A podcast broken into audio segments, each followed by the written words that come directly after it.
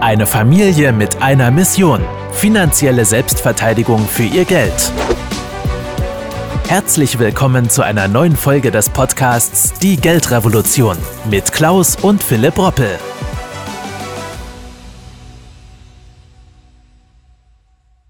Immobilienblase ist bei vielen Menschen in aller Munde und genau das wollen wir uns näher anschauen. Die Immobilienblase hierzulande läuft wirklich auf Hochtouren, weshalb die aktuelle Lage brisanter und angespannter denn je ist. Denn die Welt steht vor einer wirklichen historischen Zinswende, was den Blick besonders auf die Risiken natürlich auch mal insbesondere am Wohnimmobilienmarkt lenkt. Und auch hier habe ich mich dazu entschieden, mich jetzt mal von Objekten aus meinem eigenen persönlichen Immobilienbestand so Schritt für Schritt auch mal zu trennen. Doch der Reihe nach. Fakt ist, dass auch während der letzten zwei Jahre die Immobilienpreise im Wohnsektor vor allen Dingen quasi wie, ja, am Strich gezogen immer weiter durch die Decke gegangen sind. Nord, Süd, West, Ostdeutschland. Denn vor allem durch die Nullzinsen der Europäischen Zentralbank und den daraufhin einsetzenden Drang der Investoren nach höheren Renditen zu den umfangreichen staatlichen Hilfen wie Kurzarbeit gab es für viele keinen wirklichen Einbruch bei Immobilien, gerade für private Nutzer. Im Gegenteil, es ging nach oben.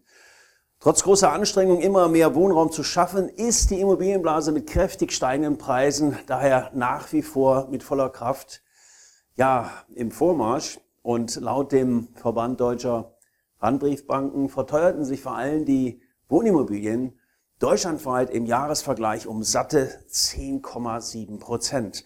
Das müsste man am Sparbuch noch kriegen. Ne? Ja, kein Wunder, dass Quadratmeterpreise von 8.000, 10.000 oder sogar 12.000 Euro in deutschen Großstädten inzwischen ja doch schon zur Tagesordnung fast zählen. Und angesichts der Gefahr von natürlich Überbewertung am Immobilienmarkt empfiehlt sich sogar auch ja, der Risikorat der EU interessanterweise strengere Vorschriften. In Deutschland wurde aber im Januar bereits eine Maßnahme eingeführt, mit der man mutmaßlich natürlich versucht, die Banken solider aufzustellen und natürlich auch eine Immobilienblase ja zu bremsen oder sogar zu stoppen. So hat man einen sogenannten antizyklischen Kapitalpuffer von 0,75 Prozent von Null angehoben. Zudem sollen System Risikopuffer eingeführt werden, denn auch die Bundesbank warnt seit langem vor Überbewertung von 10 immerhin bis 30 Prozent, gerade bei Wohnimmobilien. Ich persönlich bin daher der Auffassung, dass sich gerade mit Blick auf die nächsten Jahre die aktuelle Preisdynamik, die wir gerade in den letzten zehn Jahren erlebt haben, abflachen wird. Natürlich kann sich die derzeitige Entwicklung noch etwas fortsetzen, gar keine Frage, aber mittelfristig rechne ich schon wie bereits angesprochen, mit einem Abflachen der gewaltigen Preisdynamik, denn gerade bei den Zinsen hat man ja bereits erkennbar den Boden schon erreicht und auch Mieten können nicht unbedingt ins Uferlose zum Himmel steigen. Vor allem die steigenden Zinsen könnten empfindliche Wertverluste auch für Wohnimmobilienfinanzierer mit sich bringen. Laut einer UBS-Analyse haben übrigens historische Beispiele gezeigt, dass man einen Zinsanstieg gerade einmal 1,5 Prozentpunkte, eine Korrektur im Umfang von mehr als 25 Prozent durchaus auslösen kann. So sind beispielsweise die Wohnungspreise hierzulande zwischen 2004 und 2011 natürlich auch mal gefallen. Weshalb auch Immobilienanleger immer wieder natürlich bedenken müssen, wenn sie darüber investieren wollen, dass der Markt eben keine Einbahnstraße ist. Das gilt übrigens auch für die Börse. Deswegen ist es durchaus denkbar, dass wir nach mehr als einem Jahrzehnt steigender Preise in den kommenden Jahren vor allem in den großen Ballungsbereichen wie Hamburg, München, Düsseldorf, Stuttgart, Köln, Berlin und so weiter größere Preiskorrekturen durchaus erleben können. Das Deutsche Institut übrigens für Wirtschaft wertet im Übrigen Daten auch aus 114 äh, größten deutschen Städten aus und stellte übrigens fest, dass die Mieten im Vergleich zu den Kaufpreisen für Wohneigentum nur halb so stark angezogen sind. Und diese zunehmende Auseinanderklaffen natürlich deutet auch, auch darauf hin, dass ja eine Spekulationsblase durchweg da ist. Was ich aber nochmal deutlich auch an dieser Stelle sagen möchte, ist die Tatsache, dass ich persönlich die Gefahr einer flächendeckenden, gigantischen Immobilienblase aktuell noch für wirklich überschaubar halte und auch nicht per se von allem Immobilieninvestments abrate. Im Gegenteil.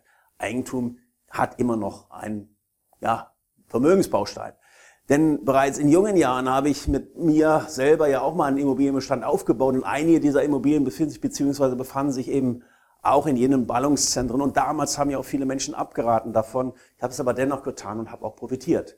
Und angesichts der angesprochenen Thematiken rund um diese Investments von Immobilien habe ich mich auch erst vor kurzem wieder mal dazu entschlossen, ja, die aktuellen hohen Preise für mich eben auch mal gewinnbringend für einzelne Immobilien mitzunehmen.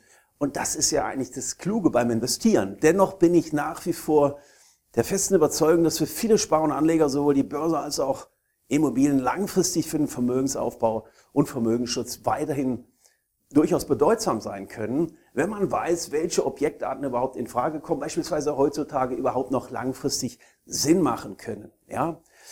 Dass das keine unbedingte Eigentumswohnung in der Münchner oder Hamburger Innenstadt direkt sein muss, ist wohl jedem bereits auch schon klar. Wenn Sie aber ebenfalls über einen Verkauf vielleicht auch einer Wohnimmobilie nachdenken oder möglicherweise diesen bereits vollzogen haben, stellt sich natürlich heraus auch die eine oder andere Frage, was macht man eigentlich mit dem Gewinn? Wie legt man dieses Geld wieder vernünftig gewinnbringend an? Wie investiert man besser?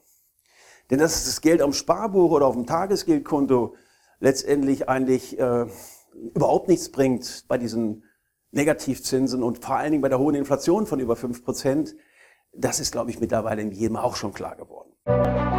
Vielen Dank, dass Sie heute wieder mit dabei waren. Wenn Ihnen gefallen hat, was Sie gehört haben und Sie wissen wollen, ob wir auch Ihnen beim Aufbau und Schutz des eigenen Vermögens helfen können, dann besuchen Sie www.klaus-roppel.de/podcast und buchen Sie einen Termin zum kostenfreien Erstgespräch www.klaus-roppel.de/podcast. Die Veröffentlichung dieser Podcast-Folge der Geldrevolution richtet sich an Privatanleger, Selbstständige und Unternehmer. Im rechtlichen Sinne handelt es sich hierbei um eine Werbemitteilung und die wiedergegebenen Informationen sowie geäußerten Meinungen wurden mit großer Sorgfalt recherchiert. Die enthaltenen Informationen und Einschätzungen stellen keine individuelle Anlageberatung oder sonstige Empfehlung dar. Im Wandel der Zeit sind historische Wertentwicklungen kein Hinweis für zukünftige Renditen oder Ergebnisse. Die in dieser Podcast-Folge enthaltenen Inhalte im Rahmen der Finanzbildung dürfen ohne schriftliche Zustimmung unsererseits nicht weitergegeben und verwendet werden.